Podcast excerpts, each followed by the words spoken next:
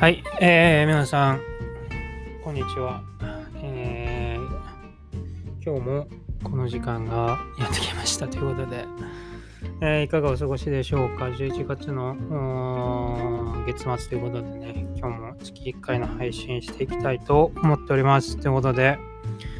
えー、っと、いつも通りね、あのー、近況報告からしたいと思うんですが、あまず、あの、ノートをね、書きまして、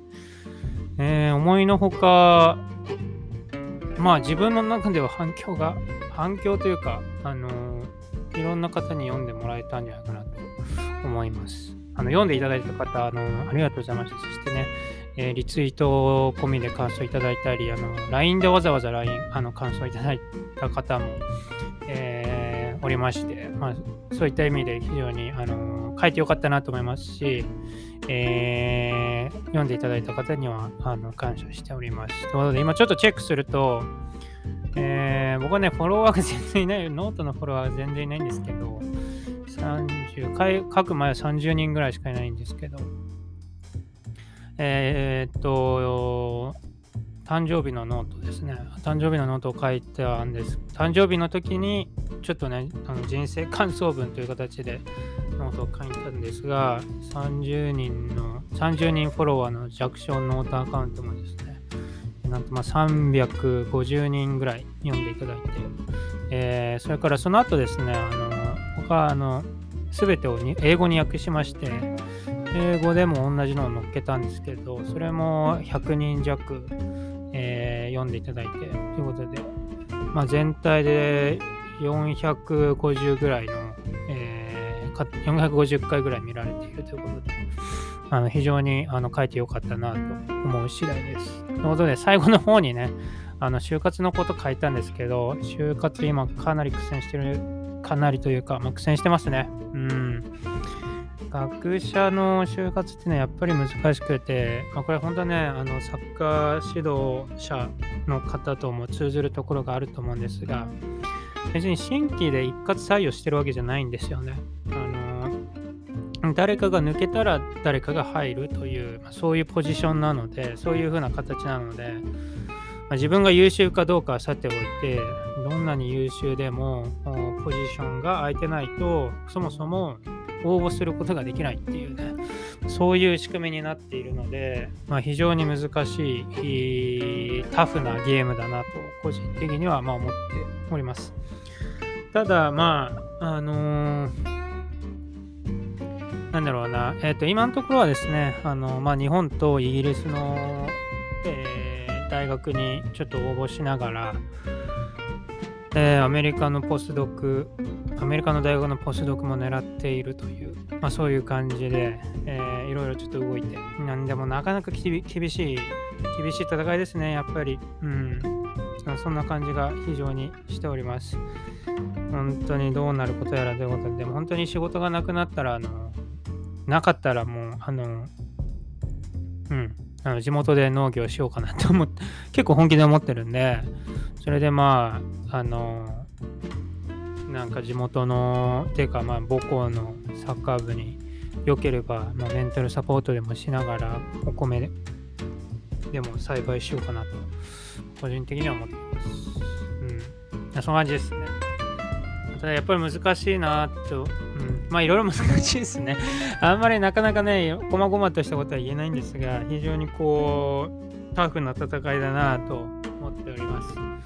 まあ基本的に英語というか、英語圏であればね、世界中の優秀な学者の卵たちと戦わなきゃいけない。英語ができるだけで応募ができるわけなんで、あのー、非常にタフだなと思いますし、まあ、むしろ、ま、それと、ま、真逆のことを言っているようですがあ、例えばイギリスに行くってなったら、大学側がビザの手続きをしなきゃいけないわけですよ。そうするとめんどくさいですよね。そう考えると、まあ、イギリス国内の学者から、てか、イギリス国内の応募者から選んだ方が楽ちんであることは間違いないので、まあ、そういった意味で、そういうこう、ディサドバンテージを覆せるほどの、まあ、自分の能力があるのかっていうのが、まあ、キーになってくるわけですね。そういった意味でポスドクの方がいいのかなと思ってて、ポスドク2年ぐらいやって、こう自分の、もうちょっとこう自分のあの、パブリケーションなり研究の地盤を固めた上で、えー、大学のポジション狙っていくって方がいいのかなって個人的には思ってるんですが、まあ、なかなかポスドクのポジションもないわけなので、うん、なくはない、今のところね、正直なくはないんですが、まあ、いろいろこう、コンディショナルというか、あの条件付きみたいな感じなんで、その条件がね、どうしても、まあ、お金なんですけど、なかなかね、うんうまくいかないということで、まあ、かなりタフだなと思います。とはいえ、まあまあかなり必死にやってますけどね。っていうのも来年の8月に仮に卒業したらもう仕事ないっていう状態ですから、31歳無職、まあ、できるだけ避けたいということで、あのー、うん。あんまりなかなかね、こう、細かいことは言えないんですが、いろいろ動いていると。どうやったらお金を稼稼ぐというか、お金をも誰かからもらいながら研究できるかなっていうのを今ちょっと考えているという状態でございます。ということで、まあ、そんなこう、毎日不安にかられながらですね、まあ、研究やってるわけなんですが、とはいえまあ、えー、っと、今日は何を話すかっていうのをちょっと決めていて、えー、っと、最近ね、なんかこう、人と比べるのはどうなん、人と比べることは本当に悪いことなのかみたいなことをちょっと考えていて、そんなね、ことの、うーん、結論はまだ出てないんですが、まあ、ちょっと、なるほどな、こういうことかっていうことが分かったので、それをちょっと共有していきたいなと思います。で、なんかよくね、やっぱり人と比べずに、え自分の成長に目を向けようみたいなことは、えー、まあ、よく言われることだし、それは間違ってないと思うんですよね。でも、なんか、正直、なんかこう、例えばまあ、サッカーの、サッカーチームとかに所属してたら、周りの人と比べざるを得ないと思うんですよね。つまり、誰かとポジション争いしなきゃいけないみたいな状況に置かれたら、誰かと競わなきゃいけないわけで、そうすると必然的にやっぱりこう、あいつはどうやってんのかなとかってことをまあ気になると思うんですよね。うん。でそうなると、なかなかこう状況として、どんなにこう、なんだろうな、ま、周りの人と比べないようにしようとしてとしても環境がそういうふうに周りと比べやすい環境にいると、ま、どうしても周りと比べちゃう自分っていうのは存在してしまうんじゃないかなとかっていうふうにま思うわけですよね。うん。なので、えー、っと、なそんな素朴な疑問でちょっと疑問からその、うん、ちょっと研究してみようかなと思ってたのが、まあ、最近ありまして、んで、なんでかなって、こうスポーツとかで言うとなんでかなってことを考えると、そもそもな僕の感覚だと、スポーツやってる人って、まあ、競争が好きだと思うんですよね。あの特にサッカーとかあのバレーとかこう相手と対峙しなきゃいけない時にえー、っと競争が好きで勝つっていうことが好きだからスポーツやってますっていうことはこうユニバーサルにスポーツをやっている特にオープンスキルを要するような人たちが、あのー、持つまあ一つの心理的なエレメントなんじゃないかなって個人的にはもう思うんですよね。そんなところから、あのー、ちょっと考えてみると競争が好きな人にとって、えー、人と比べるってことはそんなに悪いことではないんじゃないかなっていうのが、あの、ちょっと思ったんですよ。で、つまり、その、人と比べることの、まあ、意味というか、なんで人と比べるのかっていうと、えー、周りの人たちに勝ちたいっていう動機づけが働いて、人と比べているんだっていう場合においてはそんなに悪いことはないんじゃないかなって、まあ、思うわけですよね。でデータ取ってみると確かにそんな感じのことがよく言えて例えば、まあ、基本的に人と比べるってことは、まあ、バーンアウト、まあ、燃え尽き症候群みたいなものを発症しやすいんだけれどもことその競争が好きな人、まあ、要はコンペティティブネスみたいなことを言うんですけど競争が好きな人が周りと比べることにおいては、まあ、その燃え尽き症候群みたいな、えー、症状が出にくいっていうのも、まあ、分かったり、えー、それから、えっ、と、もっと言うと、なんかちょっと面白いなと思ったのは、えー、競争が好きな人っていうのは、あのー、フィードバック、誰、あなたはあなあなたは誰よりも良くて、誰よりも悪いですよみたいなフィードバックをもらうことが、どうやら好んでるらしいみたいなことも分かったんですよね。それもまた面白いなと思って、その、で、一方で、そのデータだと、一方で、その、コーポレーティブネスですよね。要は協力が好きな人、競争ではなくて協力が好きな人は、あのー、要は時間軸で自分のパフォーマンスがどれだけ変化したかっていうフィードバックを好むっていうのが、まあ、分かっているというか、まあ、分かったんでしょうね。でそう考えると、うんと、あながちこう人と比べるっていうことがそんなになんか全否定されるべきものでもないんじゃないかなっていうのがあのー、僕のま見立てというか今のところの見解なんですよね。でそれじゃあ人と比べることが全て正しいかとも思わないし、えー、人と比べることが全て悪いのかっていうとそうでもどうやらないらしい。でその全て悪いその中間を取るのが要は競争が好きかっていうその人と比べて勝ちたいみたいなあそういうマインドセットが働いている場合において人と比べるってことはそんなに悪いことではないんじゃないかなっていうのがあ今のところ僕があ持ってるデータとして面白いなと思ってるものですね。もうちょっと言うと、そういうこう負けずで、実際僕、あの、なんか大学生から取ったデータなんですけど、えー、っと、何ですかね。えっと、その、じゃあもうちょっと深掘りしたときに、そういうなんか負けず嫌いなことっていうのは、うんと、好転？後天的にこう獲得できるのかみたいな議論も、まあ、できるかなと思うんですよね。今のところこう心理学の立ち位置においてその競争性とか、まあ、負けず嫌いなことっていうのはトレイトパーソナリティっていう形で、まあ、表現されるんですよね。つまり何が言いたいかっていうとそれは生まれ持ったものだっていう先天的なものとして、えー、まあその競争性とかコンペティティブネスとか負けず嫌いなものがまあ語られているわけでそう考えるとなかなかこう後天的すみませんね。なんかどっちがどっちなのかちょっと分かんなくなっちゃ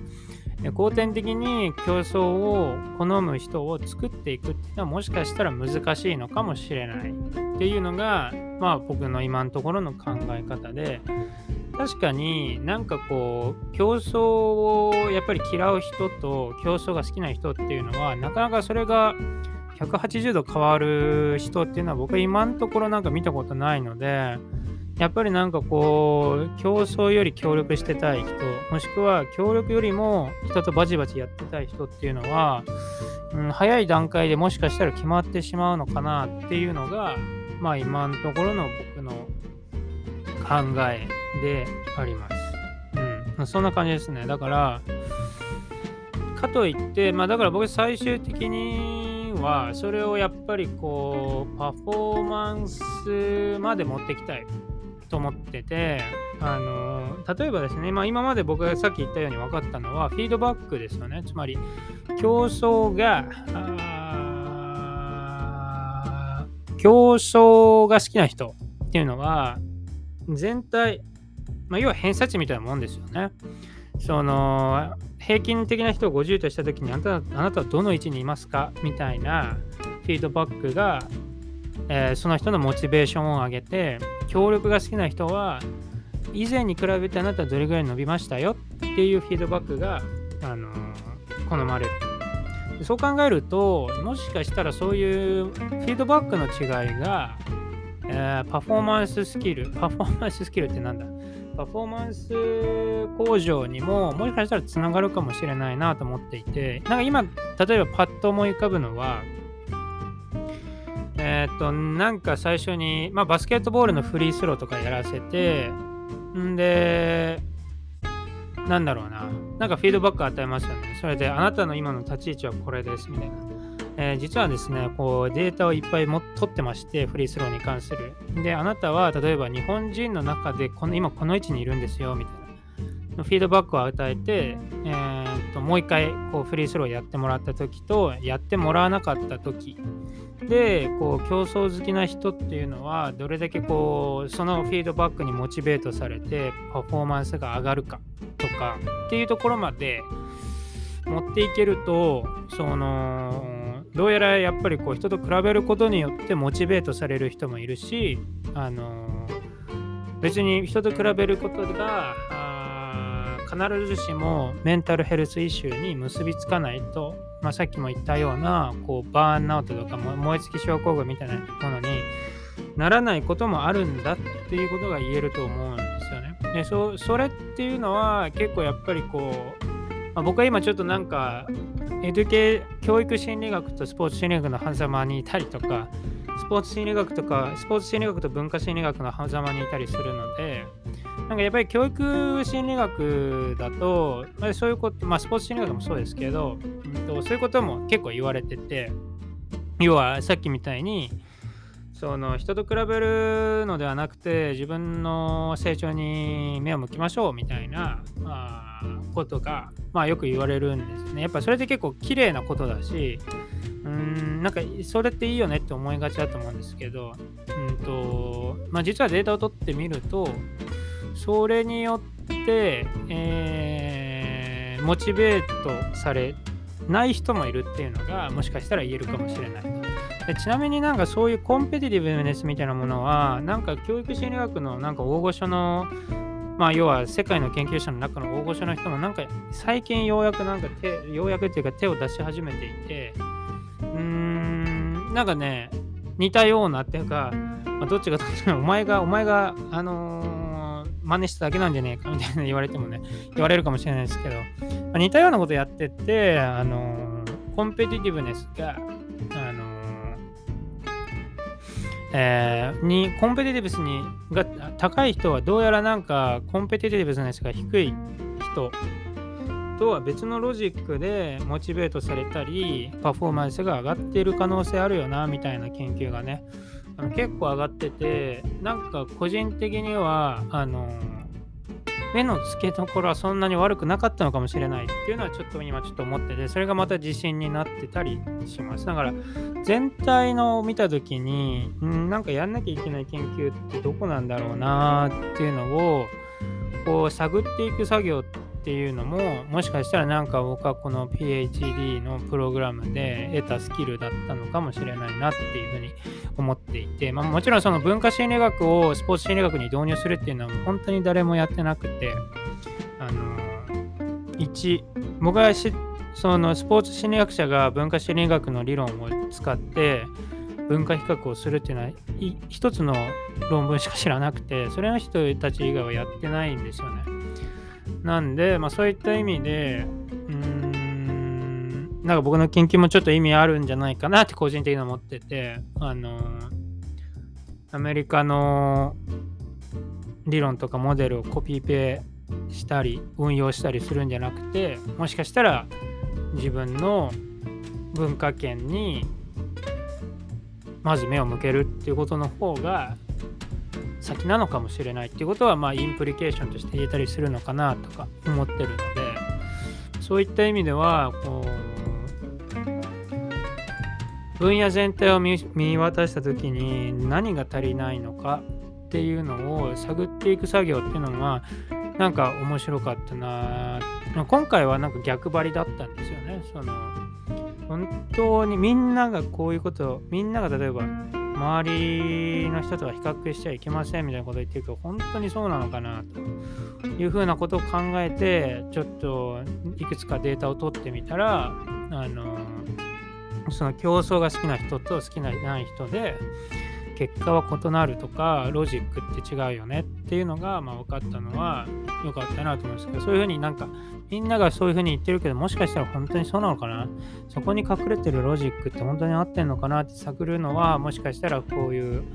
うーん、なんか別の、なんだろうな、もしかしてその分野の穴を埋めていく作業に役に立つ思考の仕方なのかなと。りも、まあ、するわけですね。ちょっと話がずれちゃいましたけど、まあ、今日はそんな感じで、そういった意味で今後もちょっとなんかその、フィードバック、要は他人とどうかっていうこととか、っていうタイプのフィードバックと、えー、以前に比べてどうだったかっていうフィードバックの効果について、うんとその人のパーソナリティの違いによって異なるのかみたいなことは今後もちょっとやっていきたいなとそれはまあスポーツだったらスポーツでもいいし、あのー、教育だったら教育でもいいと思うんですけど、うん、それはちょっとなんか今後もやっていきたいなと思ったっていうのが、まあ今日ちょっと話そうかなと思ったことでした。ってことで、えー、っと、あのー、来、そうですね、12月になるので、できれば先にさっき言ったように、できれば12月、1月でも就活は終わらせたいなと。もうなんかこうやってね、8月以降無職になるっていうのはやっぱり厳しいですよね。なんかもう不安と隣、常に向き合って、あのー、いなきゃいけないので、メンタルヘルス的に良くないですよね、絶対。なんで、もう早めに終わらせたいんですけどね、本当になかなかわかんない。もうみんな、世界の研究者は頭が良すぎて、僕みたいな人間はなかなかね、仕事が回ってこないんですが、なんとかちょっと把握し縛ってね、えー、頑張っていけたらなと思っております。えー、それ、えー、っと、なんか言おうとしたんだよな。あれなんか言おうとしたんだけど忘れちゃいましたが、とりあえずね、明日僕はあのゲストレクチャーということで、まあ、200人ぐらいの大学生の前でちょっとね、あのー、お話を50分ぐらいするので、それもちょっと頑張りたいなっていうのと、あ、そうですね。あの、博士課程、それもなんかちょっとあれなんですけど、もう終わりますけど、博士課程ってつれえなって ツイッターでもつぶやいたんですけど、金がないっていうのはでも、まあ、こんなに、まあね、あれですよね。うん。まあ、しょうがないですね。何を言ってんのって感じですけど、あの、非常にこう、博士課程っていうのはお金もないけど、うん、スキルがある人がね、いっぱいいるので、もうちょっとお金があってもいいんじゃないかなって僕個人的なんだろう僕がもしなんか仕事をゲットできてあのなんて言うんだろうな。ちょっとなんかこううん時を過ごしたらというかあのそういうことを考えられる変えれる人になったらなんか博士課程の人の待遇をちょっと上げたいなって僕自身がなんかこうあのなんていうか、あのー、貧乏生活をしているから今後も博士課程の人間はなんか貧乏生活しなきゃいけないんだっていうのはなんか暴力してる指導者と同じだと思うんですよね。あのー、今俺は暴力されて育ってきたから暴力がいいんだと思ってる指導者と同じだと思うので